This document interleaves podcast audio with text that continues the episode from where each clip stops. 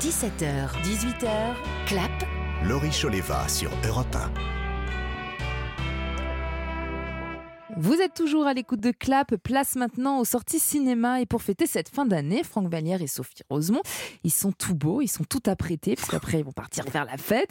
Et ils vous diront tout de leurs attentes cinéma pour 2023. Mais ça, ce sera en toute fin d'émission. Avant, on vous parle des films à voir ce week-end au cinéma. Une relation amoureuse compliquée, une très belle histoire anglaise. Et puis on va terminer par Isabelle Huppert et Fabrice Lucchini qui se donnent la réplique. Amour, cœur avec les mains. Ah oui, c'est Par cœur avec les mains. toujours très très sympa. Alors on commence avec euh, le feel good movie de cette fin d'année, ça s'appelle Cœur de rocker et c'est inspiré du véritable groupe les Salt and Pepper. C'est une chorale de personnes âgées spécialisées dans le rock. Et oui, vous avez bien entendu, avec Mathilde Seigné, Bernard Lecoq et bien d'autres acteurs. C'est très drôle et c'est très rock'n'roll surtout. Les comptines, c'est bien, mais ça sent un peu la naphtaline. Moi, je veux faire du rock. Alléluia. Un, deux, trois Faire chanter du rock en chorale à des amateurs du troisième âge. Mais vous avez perdu la tête Qu'est-ce que ça peut lui foutre à l'autre Qu'on chante du rock ou autre chose T'as vu comme elle nous regarde. Pas comme des crotons, pas comme des boulets. On continue ce tour d'horizon des sorties salles avec La Passagère, un premier film d'Héloïse Péloquet. Cécile de France joue Chiara, une marine pêcheuse connue de tous les habitants de l'île hein, sur laquelle elle vit euh, depuis euh, 20 ans. Elle vit d'ailleurs avec son mari. Ils sont un couple heureux. Et elle va engager un apprenti, Maxence, joué par Félix Lefebvre. Le problème, c'est que tous les deux vont tomber peu à peu amoureux et cette relation est bien sûr loin d'être simple. Maxence, notre nouvel apprenti. Salut Putain, j'ai trop bu, tu m'énerves. Qu'est-ce que je t'ai fait? Ouais, tu, tu fais du charme à tout le monde. Je veux pas que tu fasses ça avec moi? Je fais rien avec toi. Je fais rien. T'as pas honte, non? Et avec tous les bruits qui courent sur le port, non mais franchement, c'est un gamin Sophie Rosemont?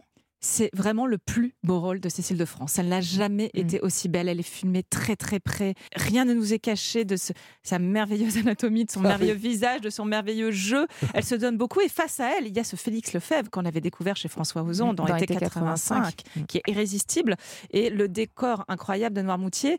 Et voilà, ça marche extrêmement bien parce que pour un premier film, quand même, le scénario est très maîtrisé et il y a cette simplicité. En fait, la simplicité de cette histoire qui est effectivement très compliquée, mais qui nous est racontée très simplement. Et puis, euh, voilà, Cécile de France au sommet de son art. Oh, J'espère qu'elle va être nommée au César. Ah, Franchement, elle ça mériterait. serait la moindre des choses, Elle est très nature, elle est solaire comme, euh, comme d'habitude. Et puis c'est vrai qu'elle joue cette femme qui, qui, qui assume ses désirs, ses envies, qui assume ce qu'elle ce qu'elle est, ce qu'elle a envie de faire. Elle est, elle est assez bouleversante, hein, Franck Vallière? Oui, ce qui est touchant surtout, c'est que c'est une triple problématique. Déjà, c'est le point de vue d'une femme adultère, ce qui est rare au cinéma. Mm. Et ensuite, il y a le problème de D'un l'âge. couple qui va bien en plus. Oui, à la base. ça. Euh, ensuite, il y a la problématique de l'âge. Elle va tomber, en, euh, on va pas parler de cougar parce que l'appellation est un peu datée maintenant, mais bon, elle va tomber amoureuse d'un d'un jeune homme bien plus jeune qu'elle. Et il y a aussi euh, une histoire de classe sociale, c'est-à-dire qu'elle elle est marine donc pêcheuse, marine pêcheuse, et lui est un fils de bourgeois, on va dire. Mm. Donc il y, a, il y a une problématique qui est extrêmement contemporaine. Oh, Il y aurait tout sur le papier pour s'ennuyer, et en fait, ça fonctionne à chaque plan. L'image est très belle, le sexe est joyeux. Je dis, dis, pourquoi autant de sexe? Et en fait, si, parce qu'il y, a il y a une façon d'affirmer le sexe féminin, euh, la façon dont on conçoit le sexe quand Ouais, on le est une désir femme. est très fort, Voilà. le désir sauvage d'une femme. Et surtout le- la joie de ce plaisir-là qui est démontré. Il n'y a pas de jugement moral, et c'est juste une femme qui va s'émanciper, ou qui continue en fait de, de, de- de déclarer ce qu'elle est sans avoir à se justifier. Rien que pour ça, le film vaut. On aime cette passagère et on aime Cécile de France. On continue avec le film bouleversant des fêtes de fin d'année. Ça s'appelle tout simplement Vivre et c'est l'histoire euh, d'une vie, celle de euh, Mr. Williams, joué par euh, Bill Nighy, qu'on aime énormément. On est dans le Londres d'après-guerre en 1953. Il est un haut fonctionnaire depuis toujours dans une grande institution. C'est un homme ordinaire et respecté qui mène une vie monotone jusqu'au jour où il découvre qu'il est atteint d'une maladie incurable et ça va être pour lui un véritable déclic qui va changer sa perception de la vie et de la mort. Il n'est jamais en retard. Il a dû se passer quelque chose. Monsieur, il est temps de vivre un peu. Monsieur Williams, vous allez bien? Divinement bien. Et notre journaliste Julie Gélinet est partie à Londres pour interviewer l'illustre acteur british Bill Nighy. Dans Vivre, son personnage découvre un peu la notion du carpe diem. Oui, absolument. Et c'est à peu près le sujet du film. On suggère aux gens d'essayer de vivre, de profiter de chaque jour et de le faire aussi bien que possible. Ce qui n'est pas rien, ça paraît facile, dit comme ça.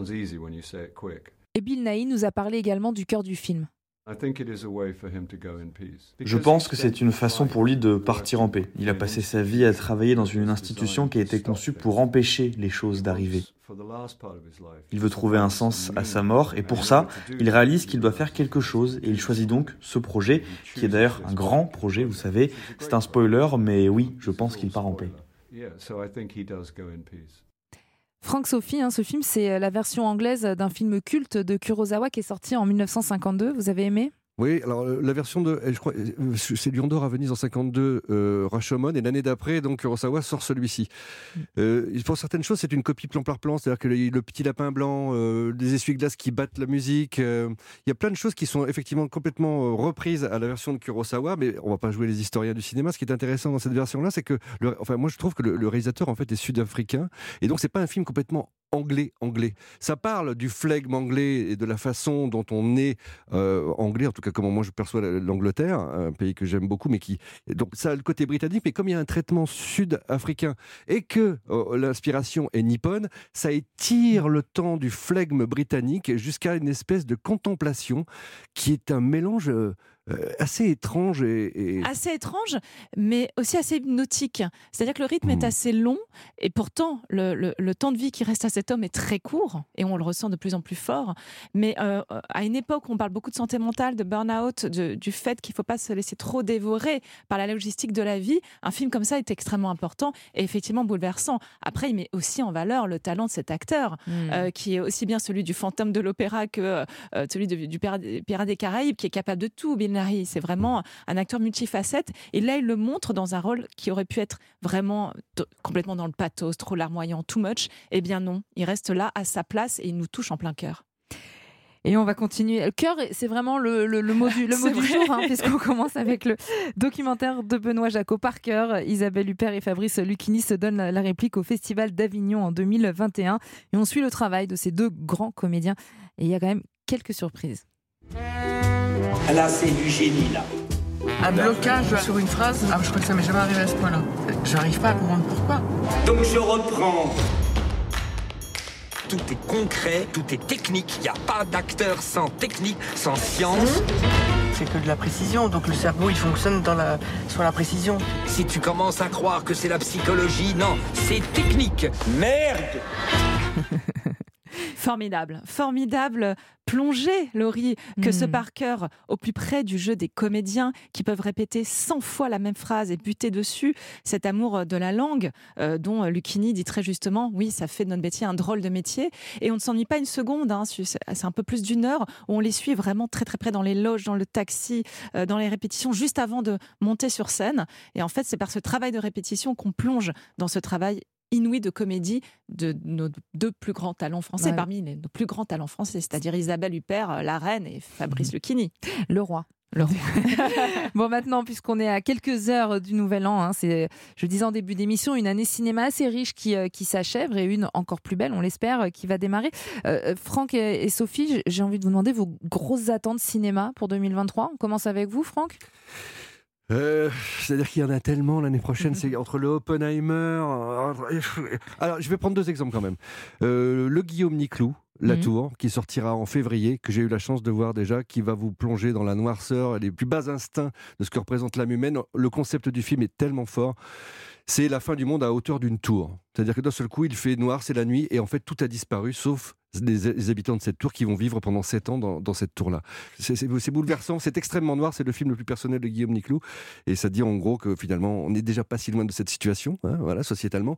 Mais bon, on aura l'occasion d'en reparler un peu plus tard. Et puis surtout quand même, Indiana Jones, on peut parler d'un grand film populaire ah oui, qui sortira. Indiana Jones 5. Je sais pas si vous avez vu quand même qu'Indiana Jones, donc euh, euh, Harrison Ford est donc euh, rajeuni dans la bande-annonce, donc tout le monde a crié au loup en disant oh là, horreur ou génie, c'est selon. Et en fait, il semble que Disney est enfin œuvré au travers d'un logiciel qui s'appelle FRAN pour Face Reaging Network, euh, une base de données de plusieurs dizaines de milliers de visages. Et grâce à l'intelligence artificielle, on peut maintenant modifier à la seconde près où l'acteur joue, à partir du moment où sa tête a été modélisée, on peut modifier, lui ajouter 20 ou, ou lui retirer 30 ans, contrairement au travail qui avait été fait, par exemple, sur Benjamin Button, où 150 personnes avaient travaillé sur le rajeunissement et le vieillissement de, de Brad Pitt euh, pendant presque deux ans, je crois. Et oui, il y a, Sophie? Bah, de mon côté, évidemment, l'enfance de Steven Spielberg, l'enfance, la Ah oui. jeunesse, The Fabelmans Ah bah oui. qui va Mm, mm, sortir, que j'attends, je trépine, ça fait des mois. Voilà, il a été décalé à la fin février, donc euh, je n'attends que ça, je compte vraiment les minutes. Euh, apparemment, c'est son plus beau film, et puis ça va reprendre tous les thèmes chers à Steven Spielberg, c'est-à-dire la mémoire, la famille, la transmission, quels que soient ses registres. Donc ça, c'est vraiment une des grandes sorties de 2023. Évidemment, le Napoléon de Ridley Scott, avec Oui, aussi. un des amours de ma vie, je dois le dire, Joaquin Phoenix. Voilà, je, je vous le confie, je, Joaquin Phoenix, je vois tous ses films. Je suis, Et donc, vous dites Joaquin Phoenix. Et je dis Joaquin Phoenix. Oui, c'est car une puriste. Hein lorsque je l'ai croisé, Puriste de il la dit, prononciation. Hello Sophie, I'm Joaquin. Donc depuis. Ah, voilà, ok. Bon, là, je m'incline. Et je peux vous dire que la pièce est illuminée dans tous les sens. C'est ce qui s'appelle avoir du charisme, Alors, quand même. Moi, je Euh, dis Brad Pitt, et donc j'ai hâte de découvrir Babylone, ce nouveau Ah ouais. film de Damien Grand Chazelle. film, grand Bra- film. Brad Pitt et, euh, et Margot Robbie. Et puis parmi nos, nos petits chouchous aussi, on a hâte euh, de découvrir Alibi.com 2, qui est le nouveau film de Philippe Lachaud et toute sa bande, euh, six ans après le premier qui avait fait 3,6 millions d'entrées, avec euh, Alexandra Lamy, Gad aussi qui rejoignent le casting. Ça sera projeté, ils seront projetés en avant-première au Festival de l'Alpe d'Huez. On sera d'ailleurs présent. Franck y sera, très content. Oui, oui, oui, Franck. oui, oui, bah oui, comme ça on continuera sur le vin chaud, hein, tant qu'à Ben, faire. c'est ça. voilà, on sera sur la même lignée euh, que les fêtes. Et puis Astérix aussi, mais ça, on va vous en parler très prochainement. Ça sort au mois de février. Astérix, l'Empire du Milieu, réalisé euh, par Guillaume Canet avec un immense casting. Euh, J'ai eu la chance de, de le voir et je peux vous dire que c'est une belle réussite. Et Gilles Lelouch en Obélix, on a envie de lui faire des câlins. C'est incroyable.